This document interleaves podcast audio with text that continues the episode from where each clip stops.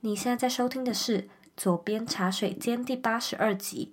你是一位对艺术感兴趣，或者是在艺术领域工作的人吗？你有没有想要用轻松一点的方式，或者是更有效率的方式，来让自己少付出一点劳力，多获得一些收入呢？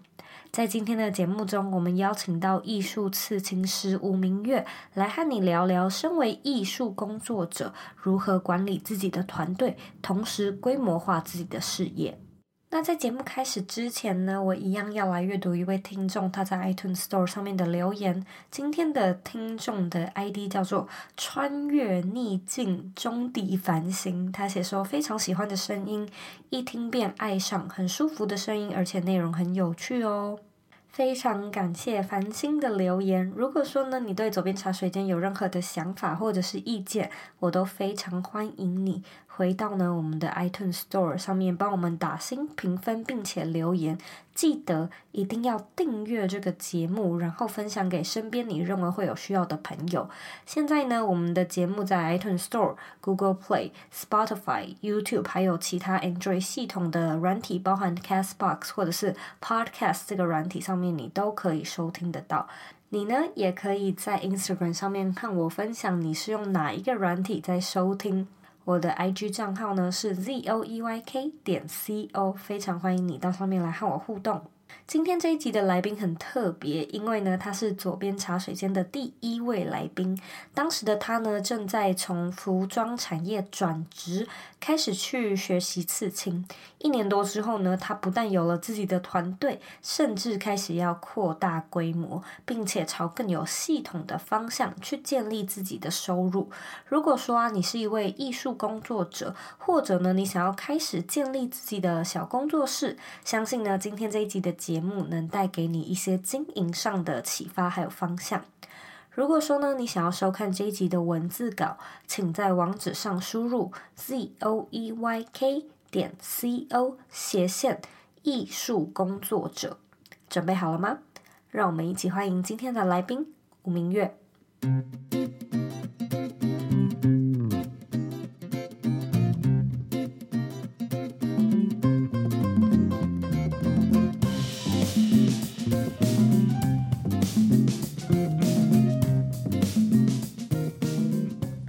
我今天邀请到的来宾很特别，因为呢，他是我们左边茶水间的第一个来宾，也是在我生命中非常要好的一个好朋友吴明月。这次为什么会邀请他再来上第二次？是因为，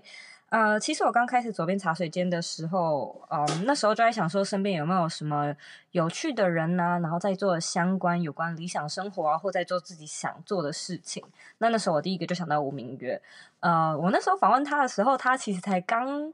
呃，要开始学刺青没有多久，那那时候呢，那一集第第三集的主题，我们主要是在聊说要怎么样把你的兴趣当饭吃。他呢是怎么样从服装的产业转换到一个完全不熟悉的领域，就是一个刺青的领域。那那时候呢，也就是大概一年半前的他吧，才刚开始学刺青。这一年来有。很多很多的转换，所以我也觉得有点像是一个学长 回锅的感觉，然后重新邀请他和大家来聊聊，哎，这一年发生什么样的事情，以及如果说你也在做艺术呃相关的品牌，你要怎么样来经营自己，要怎么规模化？所以欢迎明月，Hello。Hello，佐编茶水间的听众们，大家好，我是明月。就是就像刚刚说的，我那个时候是一个人，然后那时候也还在刺青店当学徒，然后一边是在家自己工作的状况。然后那个时候也是面临到一个状况啦，就是我要继续维持目前的状态嘛，就是呃，比如继续在原本的店家里面当。刺青师，然后当学徒这样，那个时候就是这样。但现在就是很意外的，也是加入了一群很棒的创作人们，这样然后一起工作。对，嗯，其实我觉得，呃，明月他他讲的非常的保守，很客气。他其实今年我的观察就是，那时候我自己身为一个旁观者对比，就是他一年前。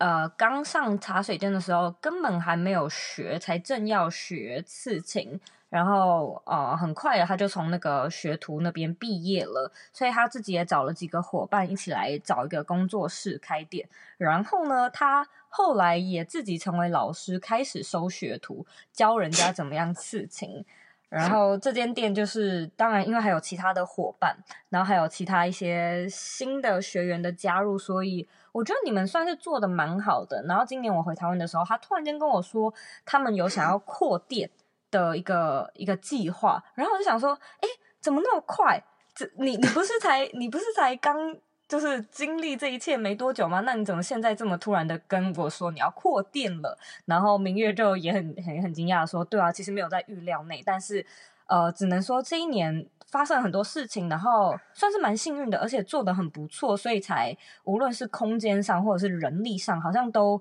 呃要往下一个阶段去去升级吧，去迈进。然后我就说好，你一定要回来，你一定要 再上左边茶水间聊一下，硬是要讲这一年发生的事情，我刚都带到了。如果说要问你这一年来，你你觉得你自己有没有做对一件？什么事情？你觉得那是哪件事呢？我觉得是把自己打开，承认自己就是无知或不知道这件事。啊，好有趣哦！所以就是卸下自己的 ego 的感觉吗？对对对对对对，我我觉得是那种感觉。因为呃，哦，我必须刚刚先讲了，就是我说到扩店这件事，其实我那时候是呃两三个月前突然冒出来的念头，而且是某一天的某个时刻。突然就是就是人已经到了一个上限，超出原本的规划，这样。然后那个时候工作起来真的是哇，我连我自己的桌子都没有，我就开始跟工作伙伴提出说，哎，我觉得好像有要扩店的事，哎。然后没想到大家的反应都是啊，真的吗？好啊，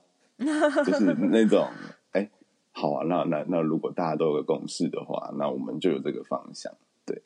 嗯。我觉得，就我的观察，好像是说，除了你自己做的不错之外，你的伙伴甚至是你的学生都也做得很不错。那无论他是不是，就是我相信，就是大家彼此都有一定的实力，可是可能就是流年顺利吧，I don't know，就是三号。这个的预期的发展可能也比你们想象中的顺利，然后比你们想象中的快，然后导致突然之间觉得说，哎，哇，我要我要扩店了吗？这么这么快，这是一个这么快就要面对的事情了吗？的的，就这样的一个感觉吧。而且，呃，我想要顺带一提，就是我我觉得，我觉得说目前工作室的经营方式，我自己觉得我是蛮实验的，跟。还蛮测试中的一个状态，因为因为我觉得就是呃，经过你的你的那个广播节目之后，你也不是第一个专访我或唯一的一个，然后后来很多人都会问到一个问题，就是说呃，关于一个刺青师多久可以出师，或者是学徒要当多久才能变成一个合格的刺青师这件事，我一直觉得。嗯，有有一点开始有点吊诡，就是好像我们现在这个年代有点不同。嗯，我不知道，就是好像以前可能在父母那个年代吧，是不是一件事情都是要磨个三三五年才有、嗯、才有一个对对对，才有个技术性的产生，或者是你有一个精美的技术。可是我觉得现在这个时代蛮蛮有趣的，就是它跟那个就是我们的生活习跟社群是息息相关的，所以就是。这个年头很吃社群跟流量这个媒体嘛，或媒介，然后使用者吧，对。那我我后来发现，在比如说 IG 上或 Facebook 上，就是有很多的创作人，不同类型的。那有些，比如以画画来讲好了，有些人是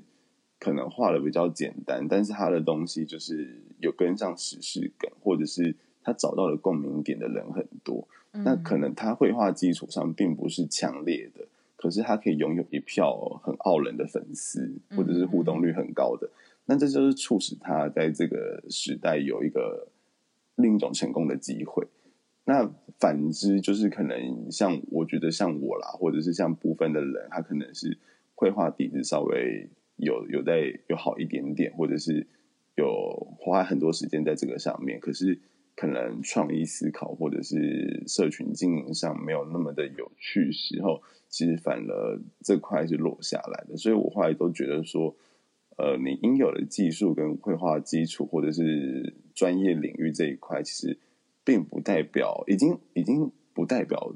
一个成功。我觉得它只是一个你自己加分的地方，但你如何在这一个社群当头的年代去做出你自己的东西？我现在比较看的是，就是觉得，就是你不一定是要五年或者是三年才能合格了当一个职位，但如果你有办法在你一接触这个职业之前，你就具有很多想法，那你只是把这个职业当成一个把你想法输出的一个一个一个过程的话，其实我觉得那个效益搞不好是更惊人的。其实我觉得，呃，用一句简单的话来。来总结的话，好像就是只要你懂得行销自己，而且这个东西有人买单的话，好像并不是一定你需要，呃，给你一个正确的数字，说你就是要练三年，或者你就是要练五年，你才能够从学徒毕业。嗯。我觉得这个有趣的一个点是，嗯。例如说，我曾经看过一个网络笑话，然后那个笑话就说呢，有一个口香糖，然后背后呢，背后就写建议售价十元，然后当小明呢去结账的时候呢，店员收他三十元，小明就说：“为什么这个的建议售价写十元呢？”然后老板就说：“我不建议这个，我不接受这个建议，你接受这个建议吗？” 所以，所以我就突然间觉得说，突呃，无论你现在才刚开始一个月、半年，然后你你练刺青，你可能只练了八个月，突然间有一个 whatever，你的朋友、网络上的人，在网络上看到你作品的人，很喜欢你的作品，他说我想要，呃，你帮我刺这张图，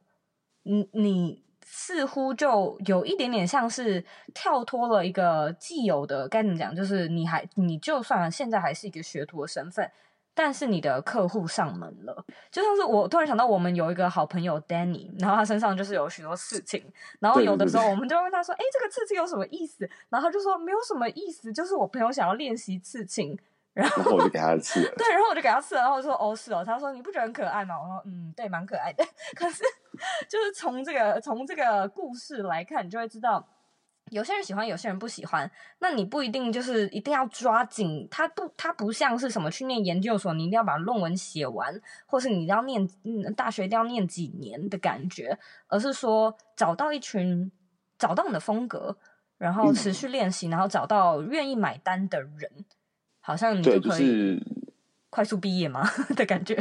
嗯，我我觉我觉得就是你当你创作，我现在觉得说是当你。找到跟你更多共鸣点的人，我我指的是客人或者是你的听众，那你的共鸣点的人产生越多的的人，那我觉得你成功的几率有可能就最越越高。嗯，嗯就是加速。我觉得那个对对，就会加速你，因为那个就是你可能不需要老师的合客啦，因为老师合客不代表你可以真的赚到钱。嗯，或者是老板的合客不代表你真的可能会变多。但是你真的是在把这一块经营好，然后让大家可以接受你的东西，或者是去理解时，那其实对你的效益才是更大的。嗯嗯。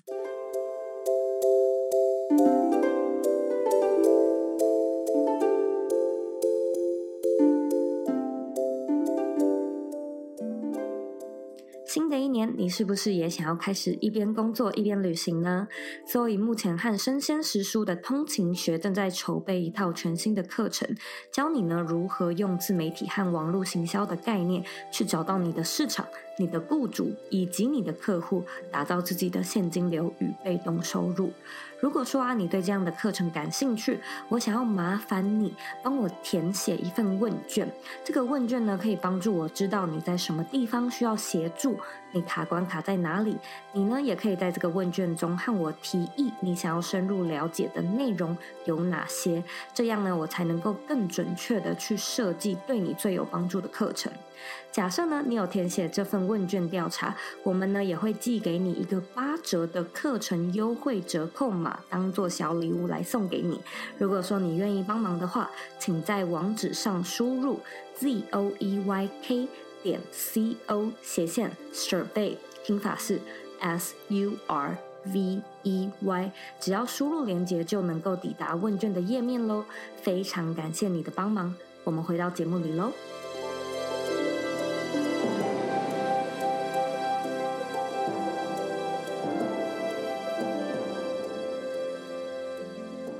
子听起来，呃，第一第一次邀请来的你和现在在呃受访的你。蛮大的一个差别就是，以前你是一个人工作，那现在你有一个团队，有一些伙伴。你觉得自己工作和有团队工作最大的差别在哪呢？自己工作比较无聊吧，我就觉得 就是大概自，因为因为就是很你很自由啊，你可以知道自己要做什么。然后我觉得现在大家一起工作有趣的事是，我们。我们每天很像在脑力激荡，因为就是有时候我就是自己专门在画我自己的东西，那我可能起来装个水看看，哎，就是经过一下，比如路过一下看一下别人桌上，哦，哇，原来有这种东西哦，那我就会觉得哇，真的是很酷，就是大家一起工作。可是因为我我觉得那个，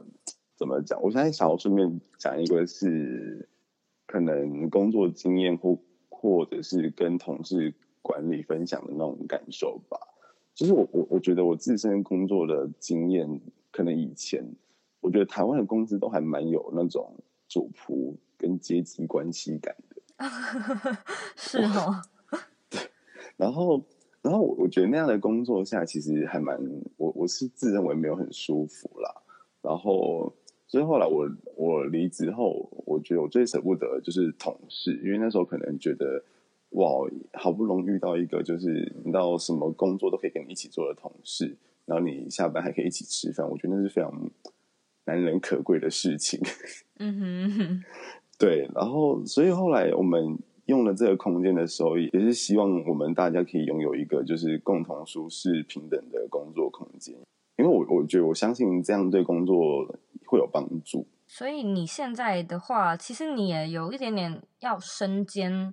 管理者的角色，在这个部分比较跳痛的事情是，如果是一个很艺术家个性的人，可能就会觉得说，呃，我比较喜欢一一条龙式的，从头到尾我自己一个人做，然后我可能对管理不熟悉，我不知道我自己适不适合在一个团队。然后你现在就是把它用团队的形式，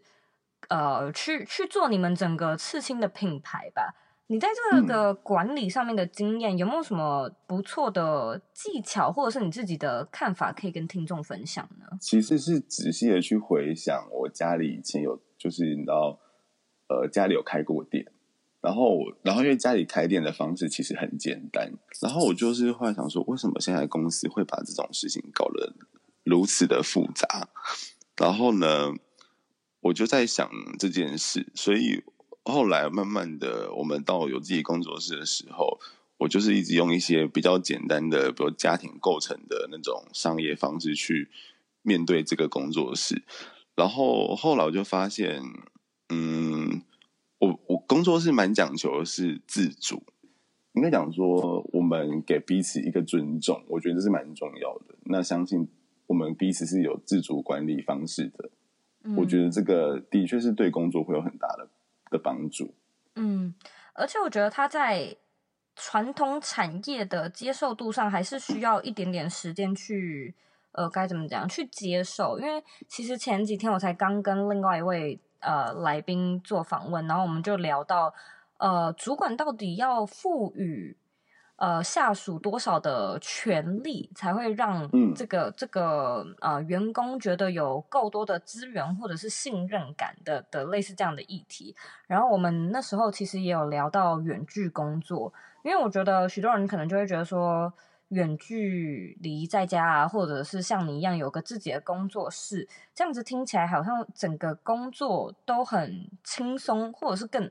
更时间更。弹性，或甚至是听起来，嗯、呃，工作好像比较比较简单，比较少一点，因为它就有点像是有时候你可能是你自己，例如说，例如说你现在是一个管理者，然后你采取信任的方式，就是请你的呃伙伴们自主的、主动的来，就是管理他们他自己。那你也许不用去特别给他们一个哇，一定要九点上班，然后一定要六点下班的制度。嗯、但是呢，你可以从例如说每个礼拜，或者是每一个月的检讨，你可以知道说，哦，他最简单的赚了多少钱，跟上个月的比较是怎么样，有多少新的客人，有多少是旧的客人介绍过来的，等等之类，就是会有一些数据，但是好像又不需要那么的繁琐的去。真的把这个人锁在这边，尤其又是艺术产业，甚至像我现在可能是不知道媒体产业、行销产业，我觉得有更多更多的产业好像都可以用这种自主化 的方式，反而会让你的员工吧或者一起工作伙伴感觉这一切是更弹性。那他当他们觉得说哇，我跟这个团队是平起平坐，然后整个组织是扁平透明的，我好像会更愿意付出。更多一点的责任。其实工作是最早规划好的时候，那时候还是有设定一些，例如什么呃上班时间啊，或者是如何排假这件事。那当然，当然，我觉得我给的调整空间已经比外面的公司好很多了。这样，因为毕竟我们呃是一个没有底薪的工作，所以就是我们在这块的调整上是比较弹性。但就是嗯，我后来觉得这也是个限制。就是呃，当我跟你讲说你一个月有十天假，我可能比外面多给两天也好，那你自己要去排，然后这个就是会变成说，我就觉得它就造成了我们彼此之间的一个需要多处理一件事情，但是其实是蛮麻烦的。那后来慢慢的改成就是，哎，哦，OK，就是你要修你就自己决定，然后也没有什么时天的限制，反正。原则上，这份工作就是取决于你自己想要赚多少钱，嗯、必须去工作。嗯哼，就是不是我要逼你。嗯、对，那那你赚的少，如果你觉得 OK，那我也不会有什么觉得说呃损失啊或什么。因为其实我觉得这个地这个，因为你不可能不去工作。我觉得在这个产业来讲，嗯、所以我觉得基本上我是这样再去看待。顺便讲一下，就是我我觉得我把工作室的。奠定在一个很像是平台，就是其实工作室对我是一个实实体的平台，然后里面每个人是一个个人品牌，嗯，所以我有点像是一个一个平台上面有，比如说有我们有六个六个刺青师加一个塔罗师，嗯、那也就是我们有七个品牌，嗯，那所以当我以用一个品牌去认定你的时候，比如说 Zoe 你是一个品牌。那你对于自身的管理，其实你就是一个品牌化的在管理自己的创作，跟在这件工作室的运作方式，你就不是 Zoe 你个人，因为你现在所做的任何一件事，都是为了 Zoe 这个品牌去做。嗯，等于其实就像是很多人他会希望的，就是我的技能或者我的专业不再是绑在一个公司底下，这个东西我希望我未来可以带着走，或者它可以变成我的跳板，我可以跳槽到更好的公司等等。像这个东西，你也你也是开放的嘛？你也会觉得说，大家就是经营，把自己当成一个个人品牌在经营，那经营的好，未来有更好的机会，你也是都就是敞开双手欢迎嘛？是因为因为一开始，其实当大家如果是学徒时期，哦，我蛮不喜欢称学徒啦，就是可能大家那时候是有有兴趣这份工作，然后来询问说有没有可能来工作室工作这件事，然后我都会先把一些可能例子，呃，例如就是说，哎，你有了什么之后有什么将来的规划，其实都可以提出，然后我们随时都，因为我们其实。呃，我知道说同业有在签类似合作，就类似什么意向同意书啊，或者是学徒的一个同意书，两年这样子。对对，然后我们甚至听过有五年这件事。然后，其实我觉得大家有没有去想过一件事，就是当一个人，比如说他工作到一个程度，他不想留在这边，一定是有原因。所以我觉得你又因为那个可能合约的部分强留他三年，其实那工作下他非常不开心，大家也不会开心到哪里去。这其实也是会影响到大家工作的一个感受，或者是工作室的氛围。所以我，我我其实看待这件事，就是当每个人有人生的转捩点出现时，他需要有更多的方向时，其实你应该要让他去去去追寻这件事。对对对对，因为我我一直觉得台湾的大部分的老板很奇怪，他喜欢把人绑在那边，但是我蛮不懂，因为就是你你要让你。我不能说底下，就是你要让你一起工作的人更强壮、更有能量，那个对公司或对于这个体系来讲才是更有帮助的。我会这么认为，而不是让那一个人制约在那边，然后十年不变。嗯，这我觉得这对公司来讲才是一个损失，因为他你你养了一个没有在进步的人，那何必呢？我会这么认为。所以，嗯、所以这个人他如果有新的想法要出去，或者是他想要自己去开店，或想要去别间，我都会觉得那是一个好的事情，然后都可以直接讲，因为我觉得你可能有更适合你的地方要去，那我也会知道说我们这边缺乏了什么或不足了什么，或者是我是否有什么要调整的。我觉得这些都是让我可以列入参考的例子。这样，嗯，所以。我在这边就想要来问你一个算是有关联的问题吧，嗯、因为你之前就是呃也曾经在办公室当过员工，然后现在自己出来，嗯、而且又是艺术创作者，我还蛮好奇，就是身为一个，因为很多艺术都是需要亲力亲为的徒手去做，就是例如说，嗯、简单来说，就是你你要去真的给人家刺青，你才会有赚钱。那如果是这种主动收入多过于呃被动收入的概念的话，你觉得艺术的创作者应该要怎么样去规模化自己的事业啊？我觉得第一件事情还是品牌化，就品牌个体化自己的一个开始。嗯，然后因为像呃，我我觉得我自己算是主业的部分，也就是刺青这个部分，其实它的收入是。呃，我目前是还 OK 的，这样我不需要再去多做别的事情。但是可能像我们公司的其他同事，他可能就会自己去想要做自己的一些其他的支线。就例如，因为可能大家都是服装品牌出身的，所以对品牌的经营上有一些概论啦。那看看他，可能像我同事就会自己去跟别的插画家合作啊，然后出一些贴纸，然后出一些周边的东西，或者是。合作来的图就是是一个限量的刺青的一个刺青作品，这样。那我觉得那个都是增加自己效益的方式，只是看你的需求在哪里。嗯，艺术工作者如果最终他想要做品牌，但是但是可能又很享受自己亲自做吧，他有没有什么也不算是折中了，但就是他之间有没有什么比较巧妙的平衡点是？毕竟这个工作很用眼嘛，他就是有点像是，呃，我有个我有个朋友他，他他年纪比我小，然后他自己也是在做指甲彩绘，做的非常成功哦，一个月可能都可以有七到十万的收入，嗯、所以他也很拼。但是他就有跟我说，他其实就是有用呃一些职业伤害啊，腰部啊、眼睛啊、手腕啊，嗯、我相信你一定也有，就是这种东西，他就是他就有点像是运动员，就是你你很。卖命很亲力的在做，可是你又不得不考虑说，你不可能一直这样子吃到五十岁吧的感觉。对啊，对啊，对啊。那你会觉得说你，你你自己，我还蛮好奇，你自己在这个部分的下一个阶段有什么样的规划呢？无论是你自己，或者是你对公司这份工作，其实它跟你的肉体负荷的负债的那个能力有有一些相关。也就是说，你可能目前可以哇，目前眼力很好，可以一直赚，但不见得到五十岁你还有那个眼力，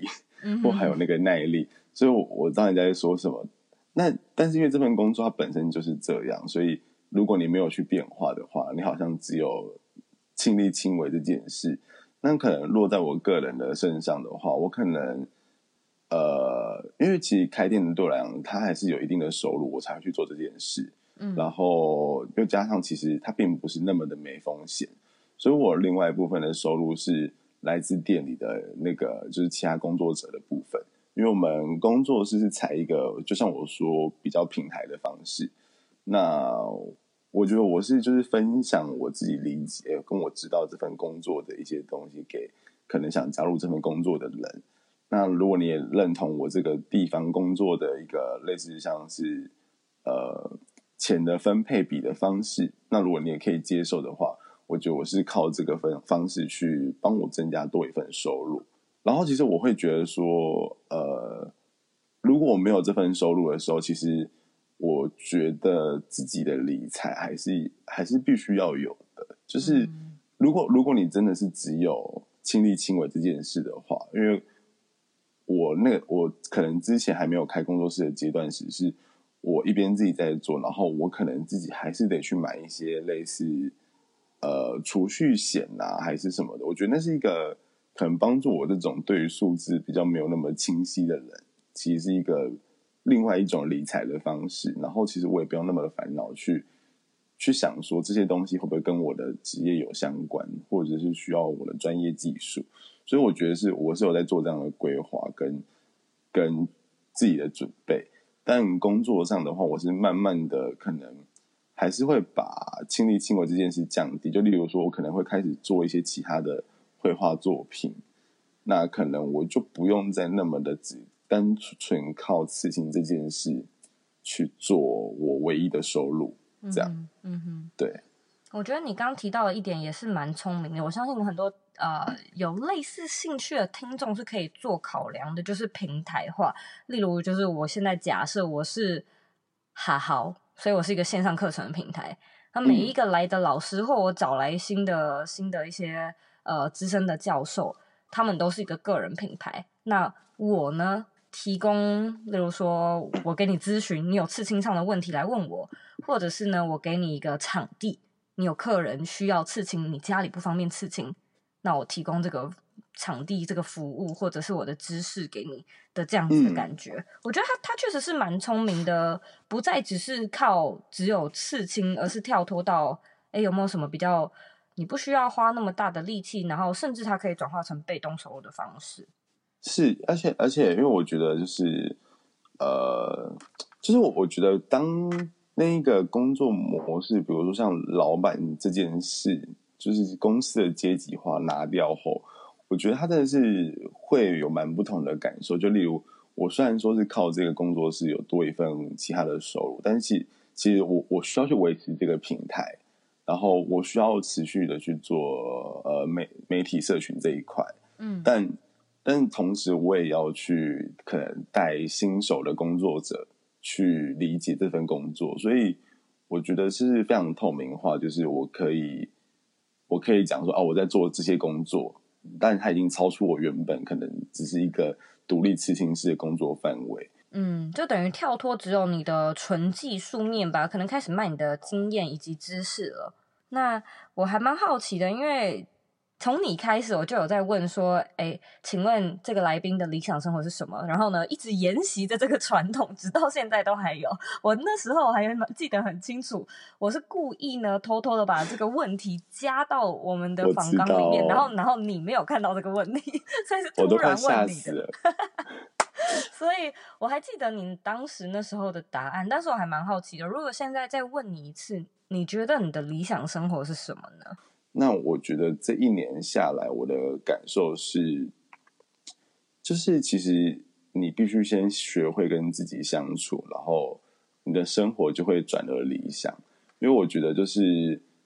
人其实终究一辈一大半辈子还是要还是跟自己相处的。那为什么有很多人他可能工作啊，或者是情绪，或者是生活上有很多不太顺遂的地方？其实好像蛮多事情是自己造成的。当你自己可以、嗯。学会跟自己相处，然后转化掉那些可能呃不舒适的，或者是自己造成的，或自己没有看见的症结点。当你都去理解这些事情的时候，其实你会发现生活少了很多障碍，因为有时候那个障碍其实是自己立成的。嗯。然后我觉得当，当当我自己学会跟自己慢慢的，我学会跟自己认识相处，然后接受自己的时候，其实我觉得你也在接受其他的人，然后你也在。慢慢的学会跟别人相处，对，嗯，这个现在说起来会觉得哦懂，可是就是在那个当下，假设啦，你确实是一个不太会与，嗯，不知道要怎么跟自己相处的人，好像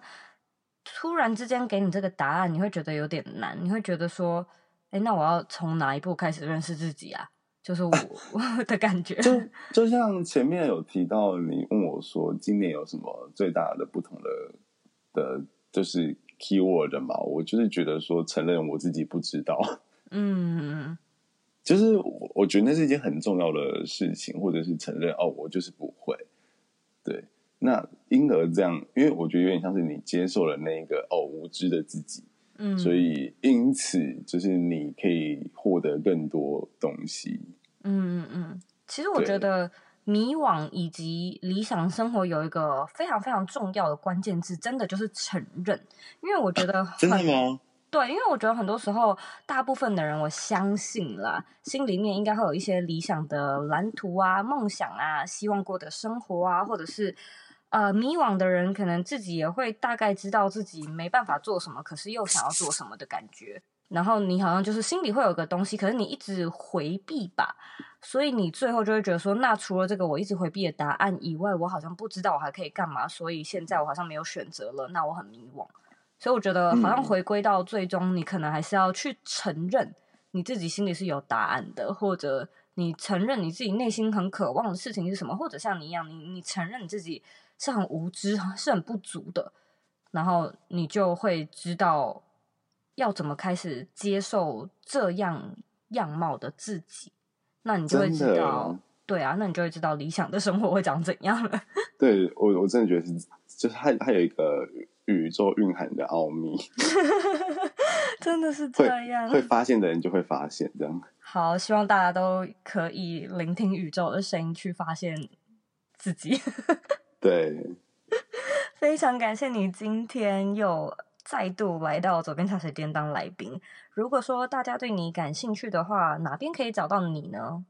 呃，大家可以在 Facebook 或 IG 上搜寻，就是。呃，无题刺青工作室，但是我只有打“无题”两个字啊，无呃中文字自自身的那个五口的那个无，所以是无题。嗯、然后是呃，因为我其实是对工作室的一个想法，把它回归到我们自己的自身，就是希望你自己去为自己提出一个题目，嗯、然后所以是你自己就是无，然后去提出了一个一个题，然后让你自己去回答，所以。这是工作室的名称，然后 Zoe 应该会再放上其他的链接，所以大家有兴趣可以再过来看看。这样，好的，非常谢谢你。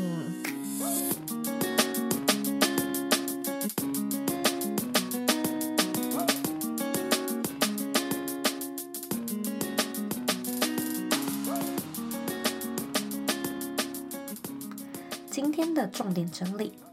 一。在这个言论自由的时代，每一个人呢都可以发表自己的想法。世人呢对于不同的文化、不同的美感与不同的价值观的接受度也越来越多元。你呢只要想办法用正当的方式一举成名，或者是呢找到一群和你有相同美感或者有共鸣的人，你呢就可以跳过十年寒窗无人晓的这个过渡期，加速你达成想要的成就。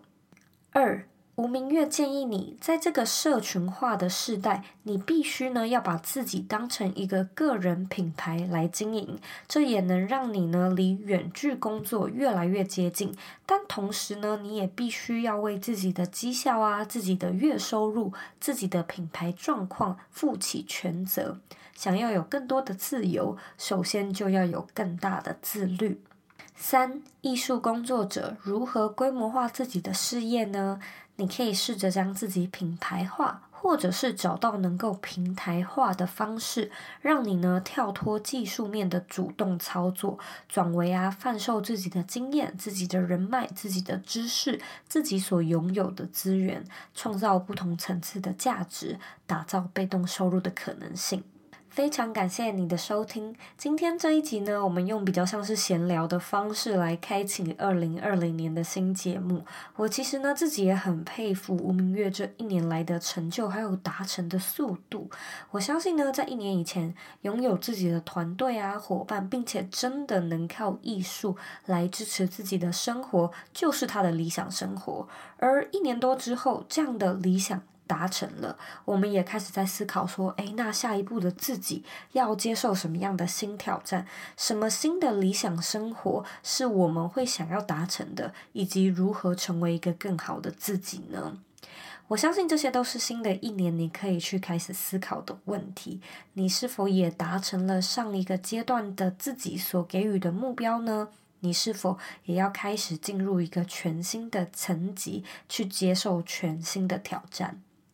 如果说，你有任何的想法或者是问题，我都非常欢迎你回到我们的网站或者是 Instagram 上面找我。我们的网站网址和 IG 的账号一样是 z o e y k 点 c o。你呢可以截图这一集的节目，然后分享到你的 IG Story 上面，标记我，还有标记明月，让我们知道呢你有在收听。